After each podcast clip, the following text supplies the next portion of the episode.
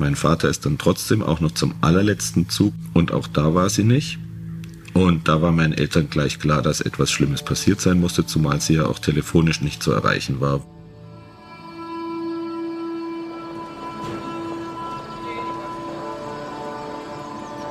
Leipzig, Donnerstag, 14. Juni 2018.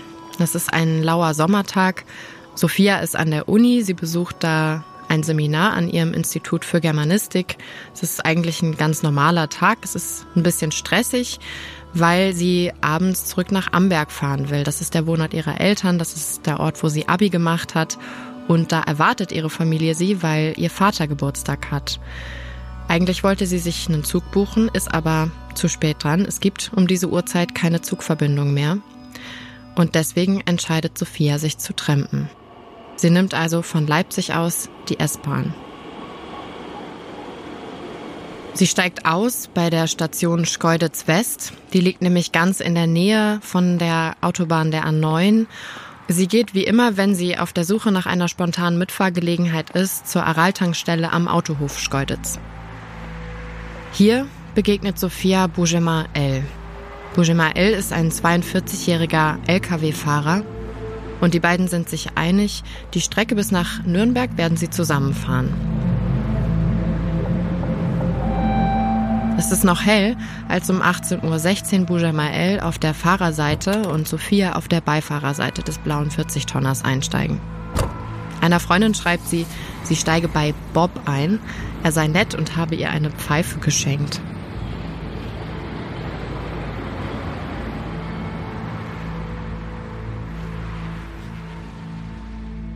Diese Nachricht ist das letzte Lebenszeichen von Sophia.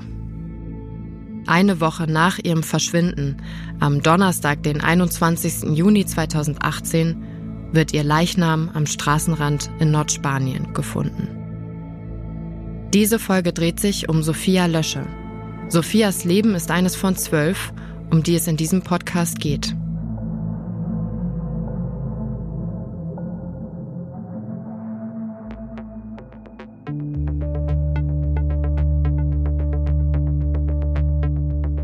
Zwölf Leben, Verbrechen an Frauen. Dieser Podcast erzählt zwölf Geschichten von zwölf Frauen, deren Leben durch Gewalttaten beendet oder für immer verändert wurden. Die Geschichten, die ihr hier hört, betreffen Menschenleben. Leben von Frauen, die komplexer sind als die Begegnung mit den TäterInnen. Das, was wir als True Crime Fälle kennen, sind wahre Erlebnisse von Familien und Freundinnen der Betroffenen, die bis heute mit den Konsequenzen der Taten leben müssen. Die Perspektiven der Betroffenen und Hinterbliebenen stellen wir deshalb hier in den Mittelpunkt.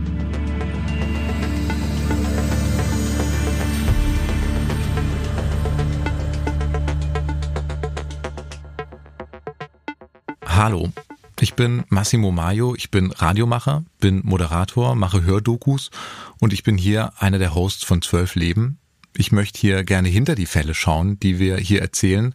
Und ich hoffe, dass wir im Laufe des Podcasts mehr verstehen über Machtverhältnisse, darüber, warum Frauen oder generell Menschen, die eben als weiblich gelesen werden, warum die aufgrund ihrer geschlechtlichen Zuordnung so viel öfter Opfer werden von Straftaten als Männer. Ich bin Clara Engelin, ich bin Host und Reporterin dieses Podcasts und reise dafür quer durch Deutschland, um euch von den zwölf Fällen zu berichten, mit denen wir uns beschäftigen werden. Triggerwarnung. Dieser Podcast enthält Schilderungen von Gewalthandlungen, vor allem sexualisierter Gewalt, die belastend und retraumatisierend wirken können. Also wenn ihr selbst Erfahrungen mit sexualisierter Gewalt gemacht habt oder Betroffene kennt, ihr findet anonym, rund um die Uhr und kostenfrei Unterstützung beim Hilftelefon Gewalt gegen Frauen unter der Nummer 08000 116 016. Diese Informationen und weitere findet ihr auch nochmal in den Show Notes.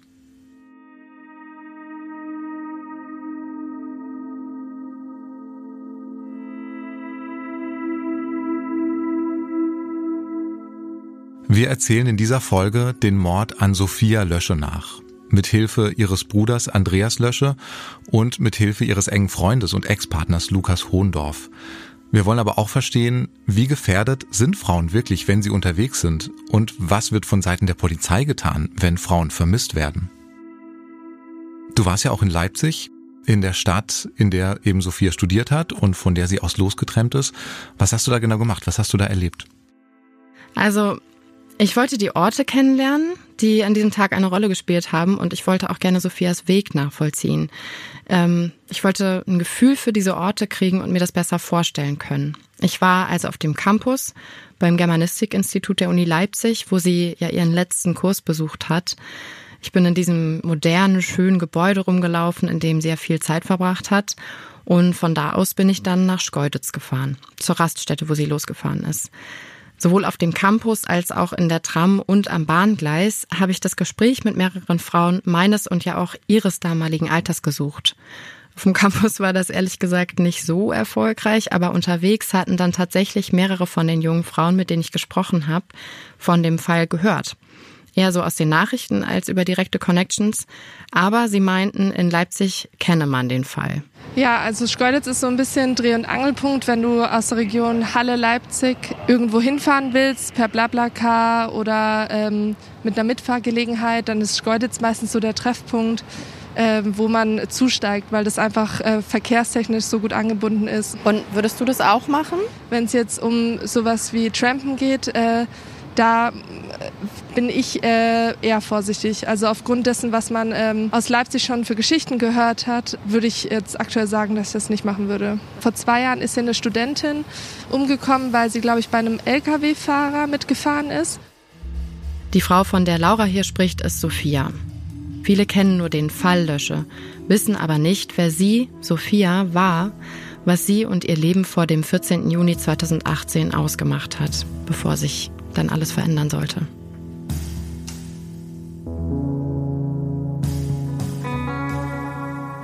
Bevor wir euch erzählen, was an diesem und in den darauffolgenden Tagen passiert ist, wollen wir deshalb gern über Sophia sprechen. Ich habe mich mit Sophias ehemaligem Freund Lukas verabredet. Die beiden kannten sich 15 Jahre, waren davon acht Jahre ein Paar. Sophia war sehr interessiert an den Menschen, was wirklich beeindruckend war. Ihre Warmherzigkeit und aufrichtiges Interesse an allen möglichen Menschen, wirklich auf sie zuzugehen und mit ihnen zu sprechen, ihnen ernsthaft zuzuhören und zwar wirklich allen. Ganz unabhängig davon, ob das irgendwie eine obdachlose Person war oder ob das eine super reiche Person war, gegen die beide verschiedene Leute irgendwie was haben, mit denen sie sich nicht abgeben würden. Im Gespräch mit Sophias Bruder Andreas Lösche habe ich auch einen Eindruck davon gewinnen können, was sie für eine Außenwirkung hatte. Sie war ein sehr selbstbewusster Mensch. Jemand, der, wenn er einen Raum betrat, eigentlich immer schnell im Mittelpunkt stand. Einfach durch die Art, wie sie war, ihre Aura und so weiter, ihre Eloquenz, Selbstbewusstsein und ihr klares Standing. Aufgewachsen ist Sophia in einem kleinen Ort in Mittelfranken in Bayern. Sie war das jüngste Kind in der Familie, hatte zwei Geschwister und war so ein richtiger Nachzügler. Ihr Bruder Andreas, den wir gerade gehört haben, der war schon aus dem Haus, als sie 1990 geboren wurde. Die beiden hatten einen Altersunterschied von 22 Jahren, standen sich aber trotzdem sehr nah. Das war so eine Mischung aus Bruder, Schwester und fast schon Vater-Tochter-Beziehung. Sie war auch öfters, wenn meine Eltern mal übers Wochenende irgendwo hinfahren wollten, war sie dann bei mir in Bamberg für zwei, drei Tage. Bin ich mit ihr mit dem Buggy durch die Stadt gerauscht und dann haben schon mal Leute zum, zum Kind gratuliert. Und dann musste ich erst zurück, zurechtrücken, dass es eben die Schwester ist. Sophia konnte Andreas eigentlich auch immer recht spontan besuchen, weil der Ort, wo sie aufgewachsen ist, Pommelsbrunn, eine ganz kleine Gemeinde in Mittelfranken, ist mit dem Zug nur anderthalb Stunden von Bamberg entfernt. 2015 zog sie dann für ihren Germanistikmaster nach Leipzig. Das Jahr 2015 muss für Sophia als Menschenrechtsaktivistin auch bedeutsam gewesen sein, weil es ja das Jahr war, in dem weit über eine Million Menschen nach Europa geflüchtet sind, auf der Suche nach Schutz und Asyl. Andreas und Sophia haben sich ab da weniger gesehen. Der Kontakt ist aber geblieben. Er hat zum Beispiel einiges von ihren vielen Reisen mitbekommen. Was ich weiß, ist halt, sie ist sehr viel getrennt, vorher auch mit Freundinnen und war in Südamerika unterwegs, Mittelamerika, auf Lesbos, da in diesem berühmten Moria Camp und so weiter. Also sie war eine, die in der Welt zurechtgekommen ist, auch an ganz dunklen Orten. Sie war Feministin und ist für Frauenrechte eingetreten und trotzdem oder gerade auch viel gereist und auch alleine gereist. Also sie hatte da einen ganz klaren Standpunkt. Sie ist gezielt dorthin gegangen, wo Hilfe dringend benötigt wird, wo Menschenrechte nur eingeschränkt gelten. Gerade an solchen Orten ist Gewalt gegen Frauen ja oft ein besonders großes Thema. Es gibt eine Statistik, die besagt, dass bis zu sieben von zehn Frauen in Krisenregionen physische oder sexualisierte Gewalt erleiden. Ihr waren also Formen geschlechtsspezifischer Gewalt auf jeden Fall bekannt.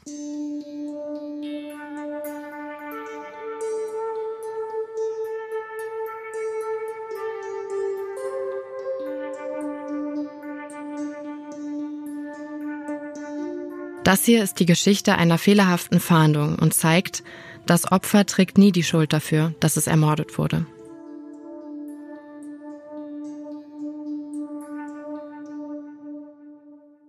Bei dem Fall von Sophia gibt es zwei Theorien. Den Ablauf der Tat nach Auffassung der Polizei und den Ablauf nach Auffassung von Andreas Lösche, dem Bruder. Beide Fälle beginnen am gleichen Punkt. Also sie wollte ja zum Geburtstag ihres beziehungsweise unseres gemeinsamen Vaters. Wie vorhin schon erwähnt, bin ich in Leipzig dann ja auch zum Rasthof gefahren, wo sie losgetrennt ist. Ich wollte wissen, sind da andere TremperInnen oder Lkw-Fahrer oder Fahrerinnen? Ich habe dann auch mit einem Mitarbeiter der Tanke gesprochen, der den Fall damals mitbekommen hatte. Ja, also das sind überwiegend äh, junge Frauen, die überwiegend eigentlich auch alleine hier trampen. Kommen dann meistens hier rein und erbitten sich dann von uns noch ein Stückchen Pappe wo sie dann quasi auch ihr Ziel draufschreiben. Ne? Dann stehen sie dann meistens hier am Eingang oder vorne an der Ausfahrt oder sie gehen dann eben von Säule zu Säule und fragen dann an Pkw-Säulen ab oder auch hinten bei den Lkw-Fahrern mit. Und an dieser Autobahnraststätte begegnet Sophia dann eben Boujema El. Durch Kameraaufzeichnungen weiß man, er beobachtet Sophia wohl erst eine Weile, wie sie verschiedene Lkw-Fahrer anspricht. Dann geht er auf sie zu, um ihr anzubieten, bei ihm mitzufahren. Sie nimmt es dankend an und steigt in seinen LKW ein. Nach über 30 Stops, die der LKW in den nächsten sieben Tagen machen wird, verlässt Sophias Körper den LKW. Leblos. Das Problem, wenn jemand so wie Sophia ein paar Stunden auf der Autobahn unterwegs sein soll und plant, erst spät abends an ihrem Ziel anzukommen, fällt ihr Verschwinden erstmal gar nicht auf. Gegen 18 Uhr steigt Sophia in den LKW ein. Gegen 22 Uhr soll sie eigentlich in Amberg ankommen. In diesen vier Stunden kann vieles passieren. Die Sache war so, dass sie ja etwa 22 Uhr, 22.30 Uhr mit einem der späteren Züge dann in Amberg ankommen wollte. Durch meine Eltern war sie vorher schon nicht mehr zu erreichen. Mein Vater ist dann trotzdem auch noch zum allerletzten Zug, der ist so kurz nach 12, 0 Uhr 5 oder sowas kommt der an. Und auch da war sie nicht.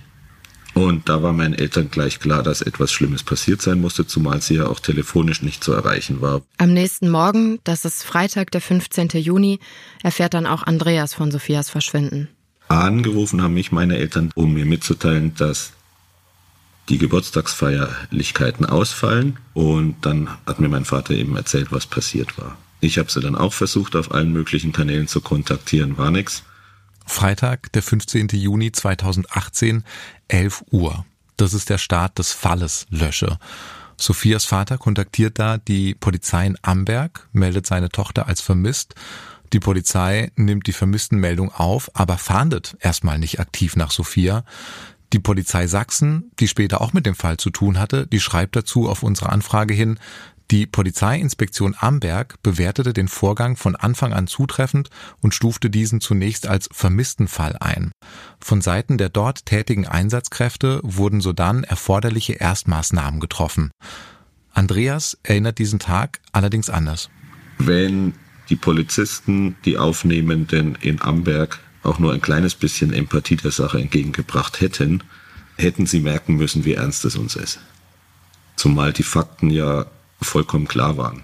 Junge Frau verschwindet beim Trampen, ist telefonisch nicht mehr zu erreichen und will zu einem Geburtstag und ist vorher nie irgendwie abgehauen oder sonst irgendwas. Und ich glaube, das macht diesen Fall ziemlich außergewöhnlich, weil die meisten Fakten, auf die wir uns hier beziehen, die beruhen auf den Ermittlungen der Familie und Freundinnen.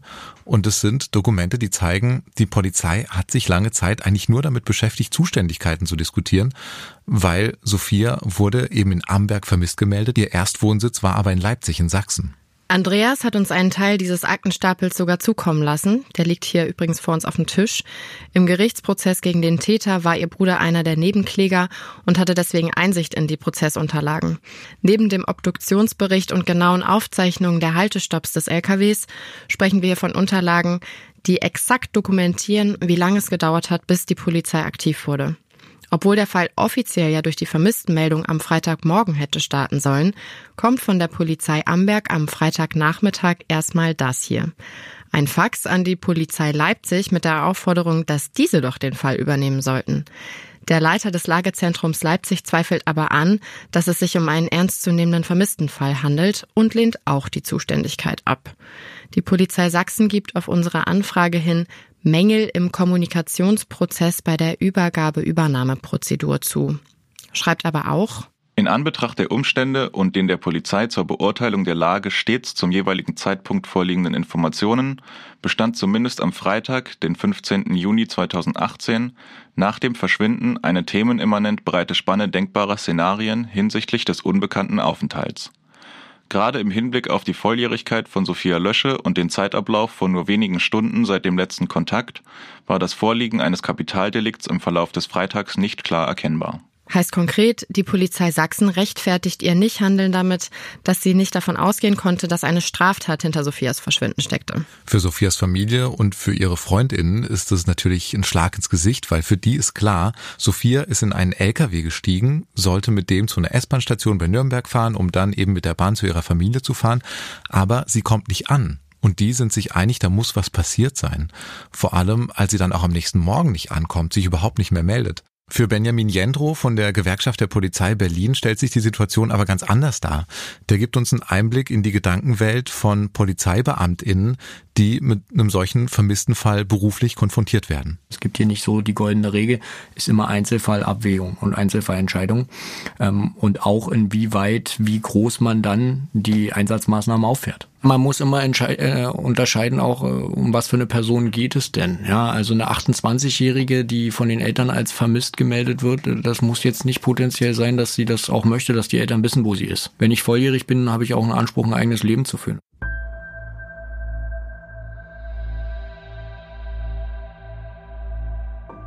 Fest steht auf jeden Fall, von Seiten der Polizei passiert erstmal nicht so viel. Obwohl die Familie immer wieder betont, da muss was passiert sein. Bei der Polizeistation in Amberg bleibt der Fall aber nicht. Stattdessen haben sich dann auch Freundinnen und Familie in Leipzig darum bemüht, dass von hier aus die Fahndung nach Sophia beginnt. Ab Freitagabend haben meine Cousine und einige Freunde und Freundinnen von Sophia in Leipzig die Polizei bearbeitet, hauptsächlich mit dem Ziel, in Schkeuditz jetzt erstmal die Videobänder zu sichten, um herauszufinden, wann und mit wem genau Sophia losgetrennt ist. Die Amberger und Leipziger Polizeistationen fahnden aber immer noch nicht nach Sophia. Man darf aber auch nicht vergessen, die Polizei darf natürlich nicht einfach so auf Tankstellen Bildmaterial zugreifen. Das ist Datenschutz. Ja, es ist eine Hürde, die für Sophias Freundinnen und Familie natürlich katastrophal war. Das Material hätte ihnen ja direkt zeigen können, wann und zu wem Sophia ins Auto bzw. in den LKW gestiegen ist. Wir müssen uns auch ein bisschen von dem Gedanken des gläsernen Staates verabschieden. Ja, also diese Daten liegen nicht irgendwo rum. Da liegen schon noch juristische Grundsätze da und äh, ist auch immer ein Richtervorbehalt. Das heißt, wenn die Polizei auf sowas zugreifen möchte, kann sie nicht einfach auf den Knopf drücken, sondern sie muss das beantragen. In diesem Moment ein zu weiter Weg, der wertvolle Zeit kostet. Und weil dieser Antrag nicht sofort durchgeht, wird Sophias Freundeskreis selbst aktiv. Sie entwerfen Flugzettel in allen möglichen Sprachen mit einem Foto von Sophia und ihrem letzten bekannten Aufenthaltsort. Der letzte Ort, an dem Sophia sicher war, ist Schkeuditz. Deshalb geht auch von hier die Suchaktion los. Dann gab es tatsächlich irgendwann auch äh, Samstagnachmittag einen polnischen Lkw-Fahrer, der sich erinnern konnte an einen marokkanischen Lkw, weil ein marokkanischen Lkw hätte er noch nie gesehen hier. Das sei ungewöhnlich und er hätte sich gefragt, was das, das, junge Mädchen oder die junge Frau dabei möchte. Und er konnte sich deswegen auch so gut an die Uhrzeit erinnern. Dann hat man eben die Bänder auf diese Uhrzeit, etwa 18.30 Uhr, gespult und da war sie tatsächlich.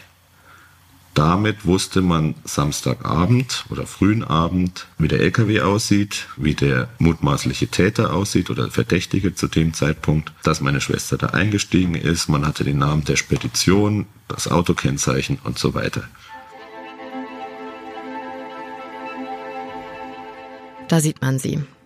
Sophia in Schkeuditz, wie sie Freitag gegen 18 Uhr Bujema L begegnet und um 18.16 Uhr in seinen LKW einsteigt. Und mit diesen Infos war uns eigentlich klar, jetzt dauert es zwei Stunden und die haben den. Leider nein. Stattdessen kommt das, was wir von den Polizeistationen Leipzig und Amberg schon kennen. Konflikte darüber, wer denn jetzt zuständig sei. Am späten Samstagabend wurde uns mitgeteilt, dass das Ganze dann die Zuständigkeit am Montag früh auf höherer Ebene geklärt würde. Bis dahin würde nichts passieren. Und das mit all diesen Informationen. Lebt Sophia zu diesem Zeitpunkt noch, also 48 Stunden nachdem sie verschwunden ist? Da gehen die Meinungen auseinander.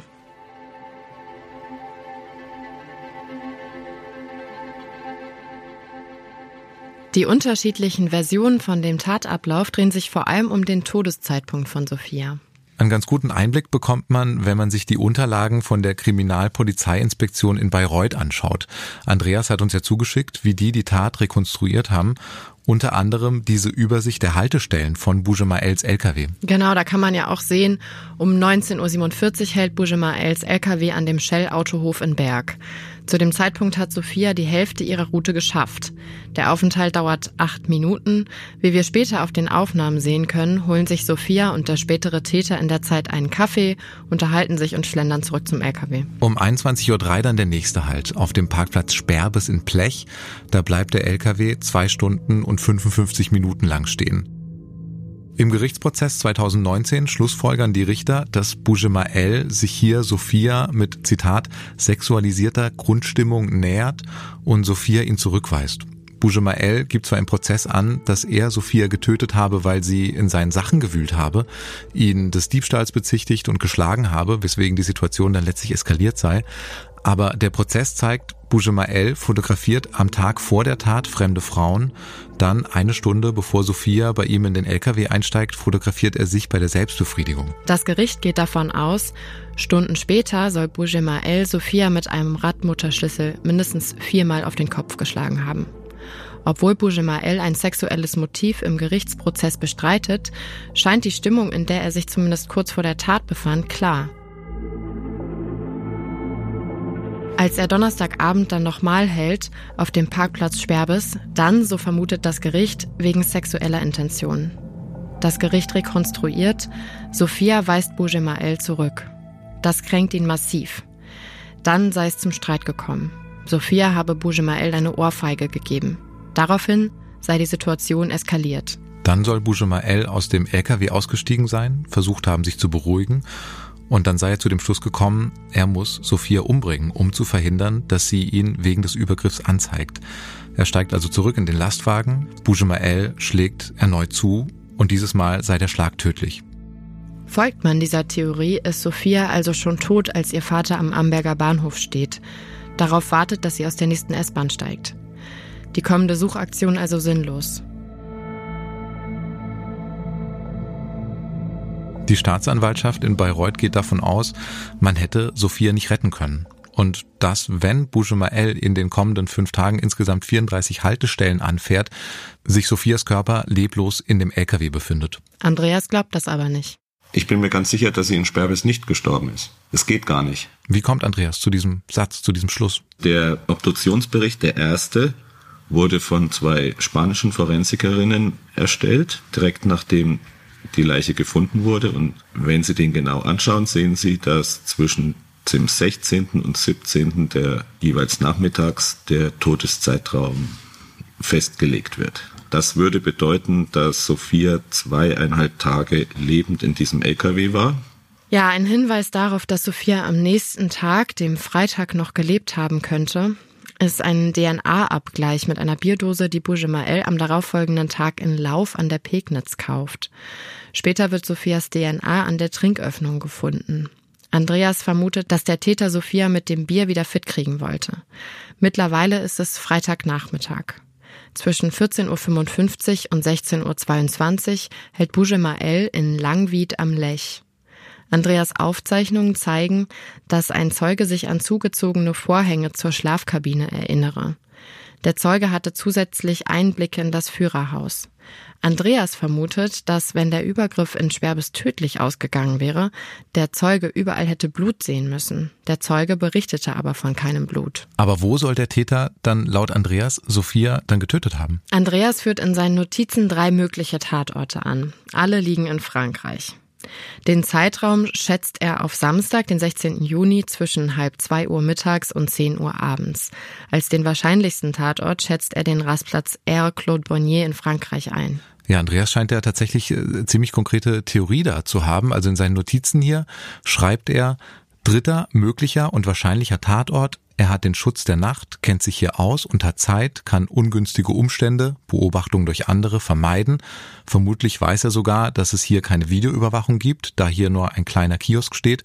Hier hat er auch Zeit, die Leiche zu reinigen, um seine Spuren zu verwischen. Ab diesem Zeitpunkt ist sich auch Andreas sicher. Sophia lebt nicht mehr. Der Täter fährt weiter bis nach Nordspanien. Dort legt er am Montag, den 18. Juni gegen 5 Uhr morgens Sophias Leichnam in der Nähe einer Tankstelle bei Avarena ab. Erst lässt er ihren Körper dort, kehrt aber dann wenige Minuten später wieder zurück, überschüttet ihren Körper mit Benzin und setzt ihn in Brand.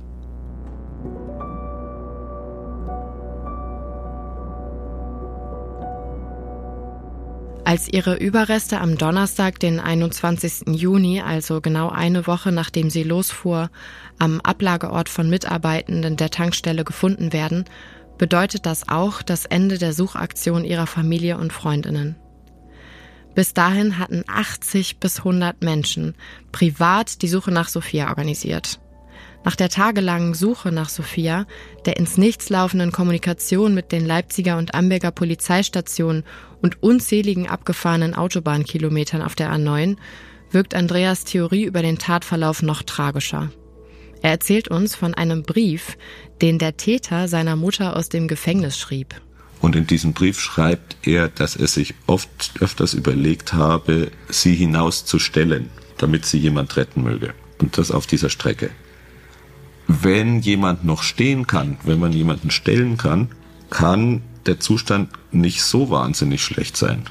Das ist ein unheimlich niederschmetternder Punkt für die Familie, weil wenn man jetzt Andreas Theorie folgt, dann war die Polizeiarbeit nicht nur fehlerhaft, sondern man könnte sie vielleicht mit dafür verantwortlich machen, dass Sophia nicht mehr lebt. Was die Polizei und die Staatsanwaltschaft von sich weisen.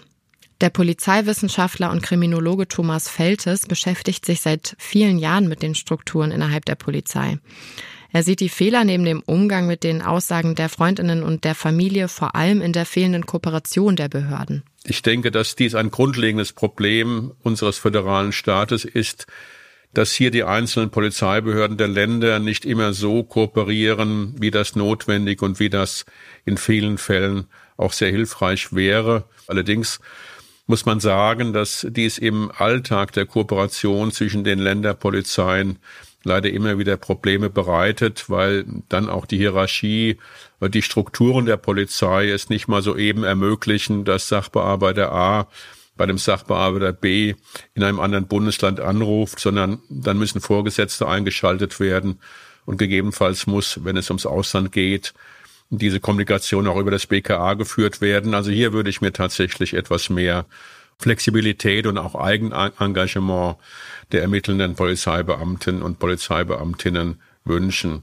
Falls Sophia aber schon zwischen 21.03 Uhr und 23.58 Uhr auf dem Parkplatz Sperbes gestorben wäre, dann hätte hier auch die schnellere Ermittlung ihr Leben nicht retten können.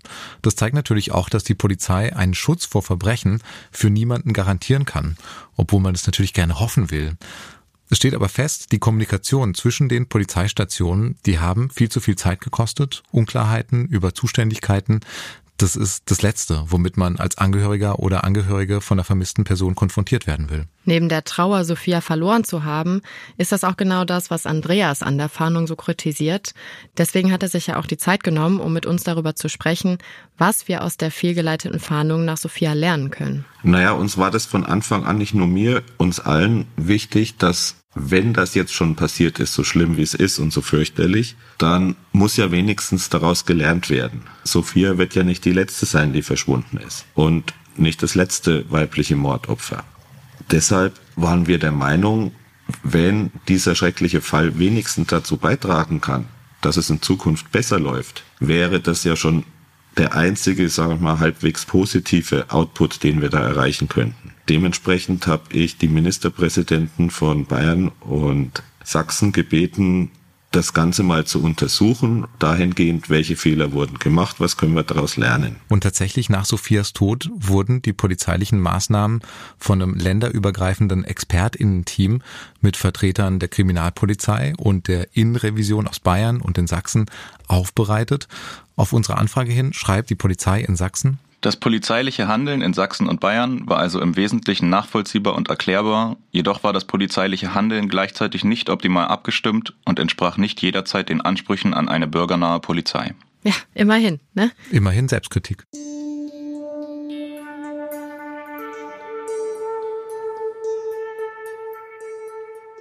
Sophias Geschichte ist aber nicht nur die Erzählung einer fehlerhaften Fahndung. Sophias Geschichte ist auch die eines Femizids. Femizide sind nach der einfachsten Definition äh, Morde an Frauen, die deswegen begangen werden, weil sie eine Frau sind. Das ist die Konfliktforscherin Doktorin Birgit Haller. Der Begriff Femizid, der ist umstritten, der wird vor allem von deutschen Behörden nicht anerkannt. Juristisch hat es teilweise auch nachvollziehbare Gründe, wenn eine Straftat nach dieser Geschlechtsdimension benannt wird. Wir finden es aber wichtig, den Mord an einer Frau aufgrund ihres Geschlechts als solchen zu benennen und damit auf das Strukturelle aufmerksam zu machen. Auch ihr Bruder Andreas ordnet den Hintergrund des Mordes an seiner Schwester ähnlich ein. Hier hat ein Mann einer Frau etwas angetan. Das kann der genauso gut im Wald, im Stadtpark und vor allem zu Hause in der eigenen Wohnung. Das hat mit dem Trampen jetzt erstmal nichts zu tun. In den Kommentarspalten unter Artikeln über den Fall, auf den Social-Media-Kanälen der Freundinnen und der Familie, in persönlichen Briefen, die an ihren Bruder Andreas geschickt wurden, immer wieder gab es da so einen Tenor, dass sie ja zu ihm in den LKW gestiegen ist. Das hat sie jetzt also selber davon. Sie ist im Prinzip selbst für ihren Tod verantwortlich. Gerade aus rechter Ecke kamen dann auch noch üble Beleidigungen hinzu, wegen ihrem politischen Engagement für Geflüchtete und dass sie sich das quasi selber eingebrockt hätte. Man nennt das ja Victim Blaming, also zu Deutsch das Opfer beschuldigen. Meistens ist uns das ja bekannt, wenn es um Fälle sexualisierter Gewalt geht. Frauen wird eine Mitschuld für Übergriffe an ihnen gegeben. Aufgrund ihres Lebensstils, Aussehens, Verhaltens. Also quasi Sie muss sich nicht wundern, vergewaltigt zu werden, wenn sie so einen kurzen Rock trägt. In Klammern, Selbstschuld. Das ist der Täter, nicht das Opfer. Es kann nicht sein, dass wir die Opfer für ihren eigenen Tod verantwortlich machen. Das ist ja völlig, völlig irre. Sondern es ist und bleibt der Täter, der hier einen ganz klaren Femizid begangen hat. Dieser Punkt ist mir persönlich verdammt wichtig und ich habe da auch viel drüber nachgedacht, weil ich in der Recherchezeit auch mich mit verschiedenen Leuten so ein bisschen unterhalten habe und gemerkt habe, wie unglaublich schnell dieser Reflex kommt, so zu fragen, ja, aber warum ist sie denn da eingestiegen? Statt eben als allererstes zu sagen, wie konnte er das nur tun? Und irgendwie erkläre ich mir das auch so, dass ihre Perspektive uns einfach näher liegt als seine. Da können wir uns irgendwie besser hineinversetzen als in die eines Mörders. Deshalb ist es umso wichtiger festzuhalten, einen Zusammenhang zwischen ihrem Vortatverhalten und seiner Tat herzustellen. Das ist weder sinnstiftend noch moralisch richtig. Das haben wir halt einfach auch während der Zeit nach Sophias Verschwinden zunächst und dann auch ihres Todes in allen Kommentarspalten vorauf und runter lesen dürfen. Genau, dass sie halt wahrscheinlich auch einfach zu kurze Klamotten anhatte, dass sie sich halt einfach auch nicht in diese Gefahr hätte begeben dürfen. Und Mensch, warum macht sie denn sowas? Statt auf die Frage irgendwie zu, zu kommen, wieso macht er denn das? Für ihre Angehörigen sind diese Vorwürfe natürlich schmerzhaft. Aber ich würde sagen, für uns alle führen sie auch einfach in die absolut falsche Richtung, so eine Victim-Blaming-Perspektive einzunehmen. Und abgesehen davon, dass Sophias Wahl des Transportmittels belanglos ist, wenn es um die Frage nach Verantwortung für die Tat geht, ist es übrigens auch ein Mythos, dass Trampen so eine außergewöhnlich gefährliche Wahl ist. Wenn man trampt, äh, besteht immer die Gefahr, dass man in Situationen gerät, die man selbst nicht mehr beeinflussen kann. In Relation gesetzt zu den Körperverletzungsdelikten und auch Tötungsdelikten, die wir im häuslichen Bereich sehen, also unter Freunden, Bekannten, Verwandten, Ehepartnern oder Partnern generell, ist das im Grunde genommen eine verschwindend geringe Anzahl. Das ist doch eigentlich eine total spannende und wichtige Info, oder? Weil wir würden ja wahrscheinlich alle eher davon ausgehen, dass es gefährlicher ist, irgendwie zu trampen oder irgendwas, als äh, zu Hause zu sein. Über Morde an Frauen im Rahmen von Beziehungen, das sind sogenannte Intimizide, über die werden wir auch noch sprechen in den kommenden Folgen. An dieser Stelle ist es mir aber schon mal wichtig, darüber nachzudenken, was wir durch Sophias Leben und ihren Tod lernen können. Andreas Worte gehen mir irgendwie nicht so richtig aus dem Kopf. Sophia kannte auch ganz dunkle Orte. Sie kannte auch dunkle Orte, die sehr weit entfernt von ihrem Zuhause lagen. Und letztlich starb sie aber hier, erschlagen in einem LKW auf einem Parkplatz im Landkreis Bayreuth. Oder auf einem Rastplatz in Frankreich.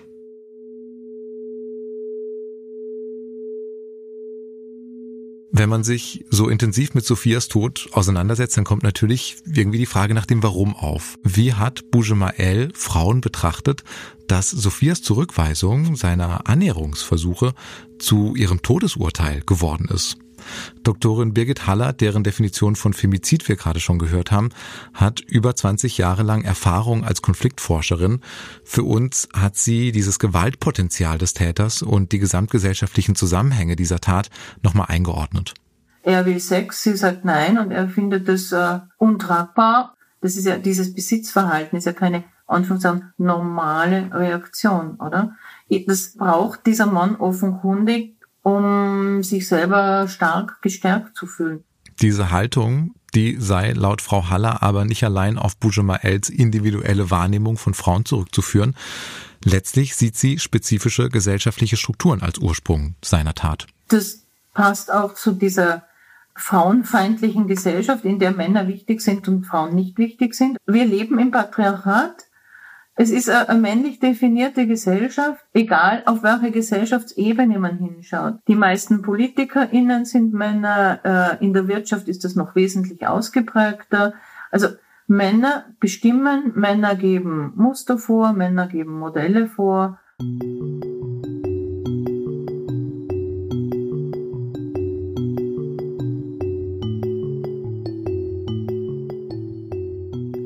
Der Täter wurde am 18. September 2019 vom Landgericht Bayreuth wegen Mordes zu lebenslanger Haft verurteilt. Die Frage nach dem Warum aber bleibt. Es ging bei dem Mord nicht um Sophia als Person. Wäre eine andere Frau an diesem Tag zum Täter in den LKW gestiegen, würde diese Frau aller Wahrscheinlichkeit nach auch nicht mehr leben. Auch Frauen sollten in unserer Welt die Möglichkeit haben, sich frei zu bewegen. Ähm, gleichwohl gibt es natürlich Orte, wo Frauen potenziell gefährdeter sind als Männer. Äh, die meisten Sexualmorde beispielsweise sind im Regelfall so gestrickt, dass ein Mann eine Frau tötet und nicht andersrum. So, das sollte man sich schon vergegenwärtigen. Und genau das ist ja das Niederschmetternde. Ich kenne das von mir teilweise, aber auch von meinen Freundinnen dass wir diese Vorsichtsmaßnahmen, dieses generelle Misstrauen so verinnerlicht haben, dass wir oft unbewusst unsere Leben danach ausrichten. Heißt, wenn ich weiß, dass ich abends spät zurück nach Hause fahren werde, überlege ich mir davor, wie ich mich später am sichersten fühlen werde. Also, wenn ich zum Beispiel mit dem Fahrrad unterwegs bin, was für eine Route ist das? Wie gut ist die beleuchtet? Falls ich mit der U-Bahn fahre, welche Linie nehme ich? Wie oft muss ich umsteigen? Was sind das für Bahnstationen? Fühle ich mich da sicher? Oder rufe ich mir dann vielleicht doch lieber ein Taxi? Das zeigt aber auch, dass wir unser Leben eben nicht so frei führen, wie wir es gerne würden. Bei Sophia Lösche war das anders. Die hat sich von der Befürchtung, dass gewisse Situationen für sie als Frau gefährlicher sein könnten als für Männer, nicht so einschränken lassen. Damit etwas von ihr und von ihrem Anliegen bleibt, haben Sophias Vertraute, also ihre Schwester, ihre Cousine, ihre beste Freundin und weitere Freundinnen und Ex-MitbewohnerInnen den Verein FIA e.V. gegründet das hat uns auch ihr Freund und Ex-Partner Lukas geschildert, der auch eines der Gründungsmitglieder ist. Also uns geht es in der Vereinsarbeit darum, etwas gegen Gewalt gegen Frauen zu unternehmen, irgendwas dem entgegenzusetzen. Er hat mir auch erzählt, dass es ihnen wichtig ist, antirassistische Arbeit mit interkulturellen Themen zu verbinden. Denn der Mord an Sophia wurde ja später auch von der Pegida und der AfD instrumentalisiert, um gegen Migrantinnen zu hetzen. Wobei ja streng genommen Bujemael gar kein Migrant war. Also der lebt ja gar nicht in Deutschland oder Europa, der ist ja hier eigentlich nur durchgefahren. Aber das Narrativ, ein Marokkaner ermordet eine deutsche Frau, hat der AfD natürlich ganz gut in ihre politische Agenda gepasst. Sophias Freundinnen wollten dem aber eben ganz bewusst was entgegensetzen, weil für sie auch klar war, dass Sophia das einfach auf gar keinen Fall gewollt hätte, dass dieser Fall benutzt wird, um gegen Migrantinnen zu mobilisieren. Schließlich hat sie sich ja selber auch in der Flüchtlingshilfe engagiert.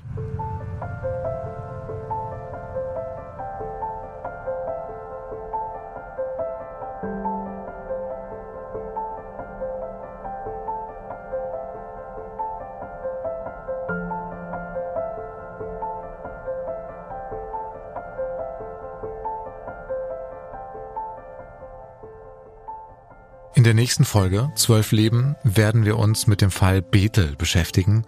Eine junge Frau wird von einem Assistenzarzt betäubt und vergewaltigt und spätere Ermittlungen zeigen, das war kein Einzelfall. Mithilfe der Betroffenen selbst gehen wir dem Fall auf den Grund.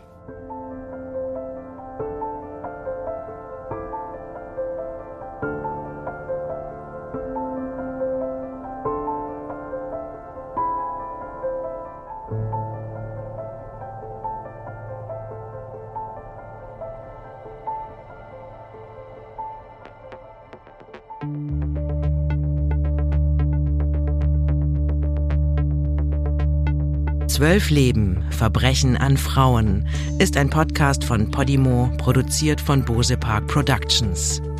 Moderation Clara Engelin und Massimo Maio.